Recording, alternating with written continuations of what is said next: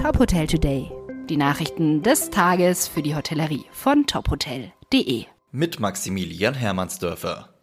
Später als andere Bundesländer öffnet nun auch Mecklenburg-Vorpommern den Tourismus. Schon ab heute dürfen Einheimische Urlaub machen. In einer Woche, ab dem 4. Juni, öffnet das Bundesland für alle Gäste.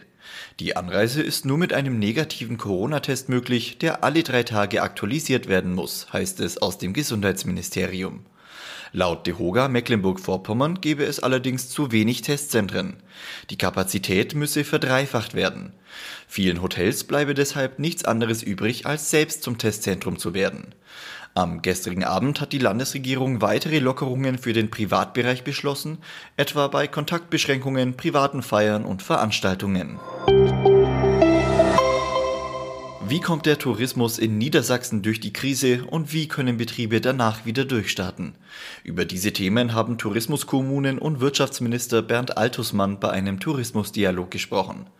Die Lage der Tourismusbetriebe in Niedersachsen sei weiterhin ernst. Laut einer Umfrage der IHK nannten mehr als 90 Prozent der befragten Betriebe eine schlechte Geschäftslage.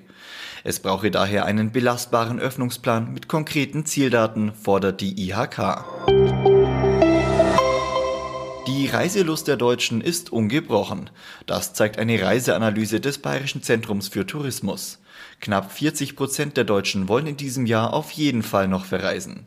28 Prozent würden gerne verreisen, warten aber die weiteren Entwicklungen ab.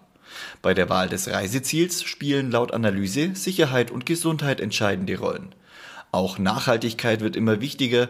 Ein Drittel der Befragten gab an, schon jetzt Nachhaltigkeit beim Reisen zu berücksichtigen. In vielen europäischen Ländern werden die Corona-Einschränkungen nach und nach gelockert. Auch für Urlaubsreisen ins Ausland gibt es Hoffnungen. In vielen Ländern, darunter Italien, Kroatien oder Spanien, ist die Einreise mit einem negativen Testergebnis möglich. Welche Regeln aktuell konkret in welchem Land gelten, lesen Sie auf unserer Homepage. Weitere Nachrichten aus der Hotelbranche finden Sie immer auf tophotel.de.